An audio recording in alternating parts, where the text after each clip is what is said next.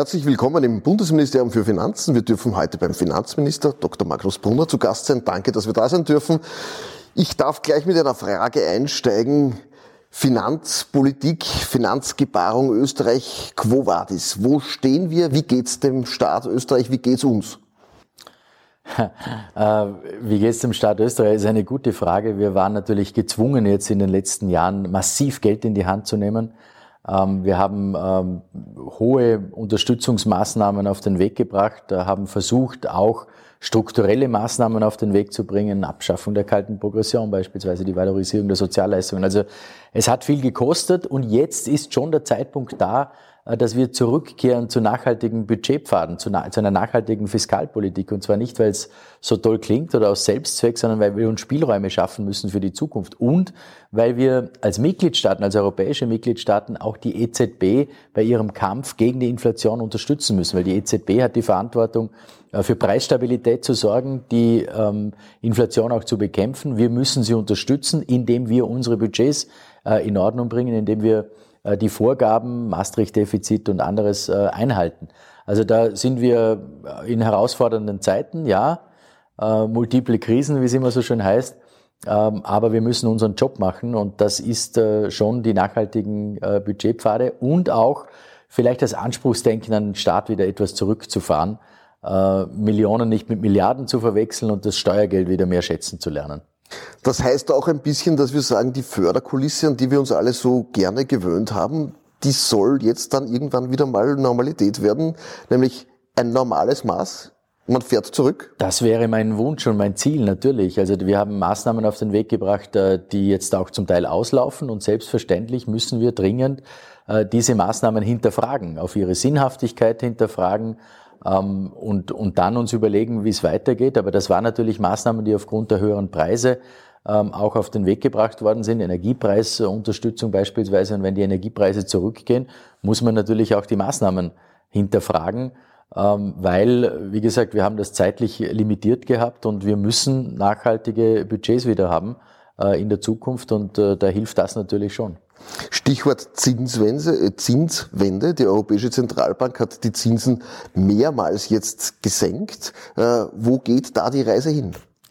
Ja, jetzt, wo wir zusammensitzen, gerade zu, dem, zu der Zeit, äh, hat die EZB wieder um 25 Basispunkte erhöht, hat also ein bisschen, ist ein bisschen gedämpfter vorgegangen, wie vielleicht bei den letzten Erhöhungen. Wo geht's hin? Äh, schwer zu sagen. Wie gesagt, der Kampf äh, der EZB gegen die Inflation, das steht, äh, das ist die Aufgabe, die einzige Aufgabe, die die EZB hat.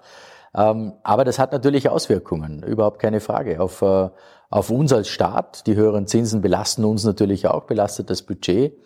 Ähm, und auf der anderen Seite ähm, haben wir natürlich auch Private, die, die davon betroffen sind. Äh, und es wird immer schwieriger, auch für Private zu Krediten zu kommen. Äh, Stichwort äh, Wohnbau, Wohnfinanzierungs, Wohnfinanzierungskredite und auch KIM-Verordnungen, berühmte europäische Verordnungen, die, die man schon hinterfragen muss. Und äh, gerade wenn ich bei der KIM-Verordnung kurz bleiben darf, wo es darum geht, dass ähm, auch junge Familien beispielsweise sich halt ein Eigentum erwerben wollen, und mit der KIM-Verordnung wird das schwieriger gemacht. Jetzt haben wir Gott sei Dank, hat die FMA als unabhängige Behörde, die für die Umsetzung zuständig ist, eh, einige Erleichterungen auf den Weg gebracht, Gott sei Dank, aber da ist schon noch Luft äh, nach oben, weil wir ja auch äh, dazu schauen müssen, dass Eigentum noch leistbar überhaupt ist. Wir haben deswegen auch einige Maßnahmen vorgeschlagen, äh, Grunderwerbsteuer beispielsweise fürs erste Eigenheim zu reduzieren. Also das sind schon äh, Dinge, wo wir dazuschauen müssen, dass äh, Eigentum sich, äh, die Leute sich auch leisten können. Ähm, das ist wichtig und hängt natürlich unmittelbar mit der Zinsentwicklung auch zusammen. Warum sind die Zinsen so hoch, wie sie sind? Ähm, das hat mit der Inflation noch nah zu tun. Wie stehen wir da als Österreich? Das ist vielleicht auch immer in der Analyse nicht ganz unwichtig. Wir waren letztes Jahr leicht unter dem europäischen Schnitt was die Inflationshöhe betrifft. Jetzt sind wir leicht drüber, ähm, haben eine, einen Rückgang erlebt äh, bis in März, jetzt im April wieder ein leichtes nach oben gehen. Ähm, aber man muss natürlich auch sehen, woher kommt die hohe Inflation. Das ist, weil unsere Warenkörbe aufgrund des Tourismus einfach anders gestaltet sind. Ähm, und auch die Lohnabschlüsse in Österreich höher waren wie in anderen europäischen Staaten. Und jedes äh, Prozent äh, zusätzlicher Lohnabschluss bedeutet auch eine höhere Inflation. Ähm, und das muss man eben auch äh, in aller Seriosität auch berücksichtigen. Jetzt machen wir unsere Sendung unter anderem für das Endpublikum und da stellt sich doch immer wieder mal die Frage Sparen versus Investieren. Ist denn Sparen überhaupt noch legitim in einer heutigen Zeit? Was empfehlen Sie denn dem Österreicher? Ja, Empfehlungen sind immer natürlich schwierig als Finanzminister, aber es hat sich schon die Situation etwas verändert. Also das Sparbuch ist nicht mehr das, was es einmal war. Äh, der Bausparvertrag, äh, den die Oma früher abgeschlossen hat äh, für fürs Enkel, auch nicht mehr das, was es einmal war. Also muss man Alternativen vielleicht auch ähm, besser besser gestalten.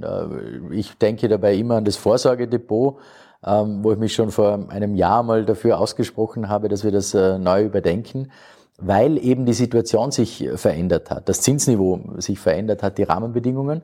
Und deswegen glaube ich schon, dass Alternativen zur Vorsorge wichtig sind, dass man das auch diskutiert und ähm, eine beispielsweise eine Behaltefrist über eine gewisse Zeit, wo wir äh, die KEST, äh, die Kapitalertragssteuer, äh, zurückfahren, wäre aus meiner Sicht so eine Alternative, wo wir für die Breite äh, der Menschen, der Gesellschaft äh, das Ansparen über eben ähm, über ein Vorsorgedepot möglich machen und steuerlich begünstigen. Wir haben ein Konzept ausgearbeitet, das, glaube ich, auch verhindern soll, dass es eben nur die Reichen, die berühmten Reichen trifft äh, oder Spekulanten trifft, sondern äh, dass wirklich die breite Masse davon profitiert und dass es attraktiver gestaltet wird.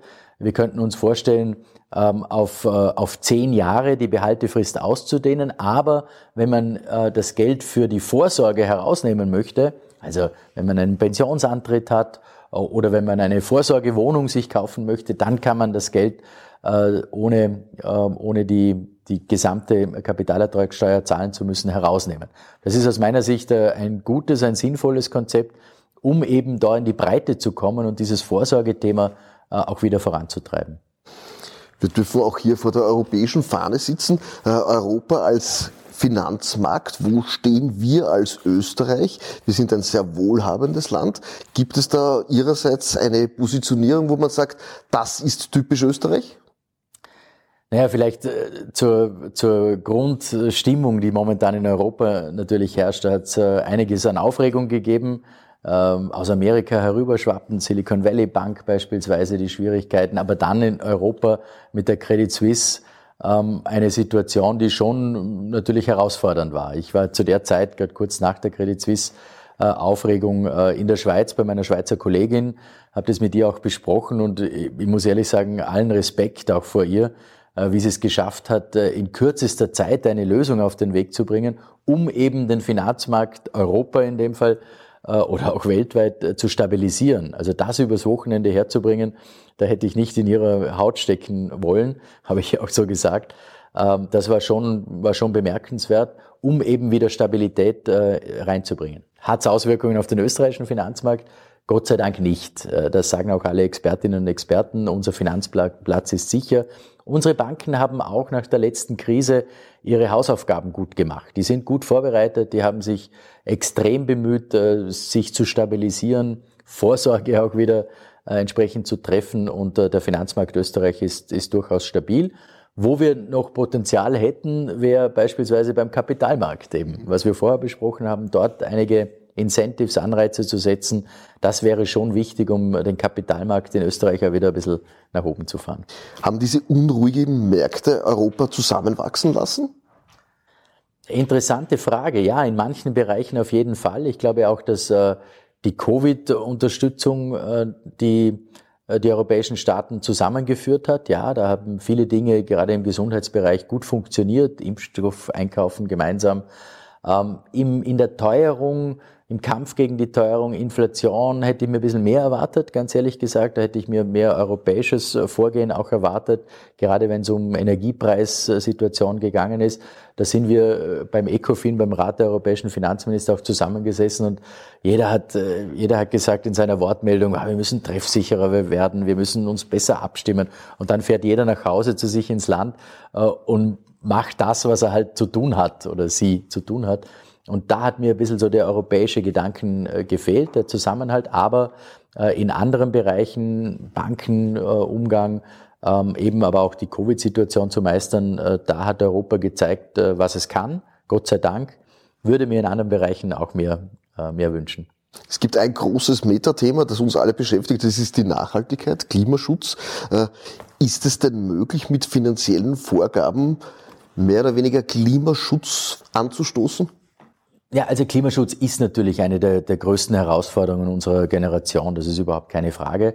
Und äh, der Staat äh, investiert da auch sehr viel Geld. Äh, wir haben in den nächsten Jahren bis 2026 äh, budgetär auch vorgesorgt äh, für die ganze Transformation ähm, der Wirtschaft, um die Wirtschaft dabei zu unterstützen, diesen, diese Ökologisierung, Dekarbonisierung auch entsprechend voranzutreiben. Das ist das eine, aber der Staat wird es nicht alleine richten können, also werden wir äh, versuchen müssen und die Rahmenbedingungen schaffen für die Mobilisierung von privatem Kapital auch.